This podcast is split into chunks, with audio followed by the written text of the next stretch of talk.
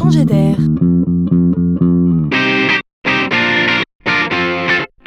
C'est la chronique de Laurent Collen.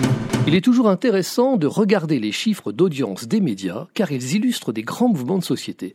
Regardons ce qui se passe plus particulièrement aux États-Unis car le marché étant surdimensionné, on a ici toujours un peu d'avance.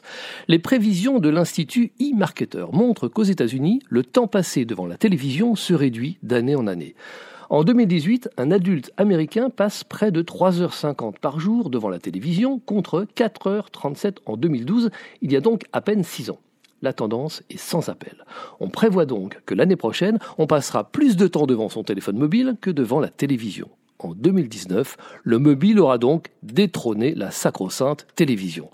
Le plus grand des médias d'aujourd'hui est bien dans notre poche, dans la poche de chacune des personnes du foyer. La consommation est devenue individuelle. Mais les prévisionnistes, ainsi équipés de longue vue, disent même qu'on a atteint là un pic. Le mobile devrait selon eux stagner, voire régresser dans les années à venir. Et ce pour deux raisons. La première, c'est le boom des objets connectés, qu'il s'agisse d'enceintes installées à la maison ou d'objets que l'on portera sur soi. On parle aussi des casques de réalité virtuelle.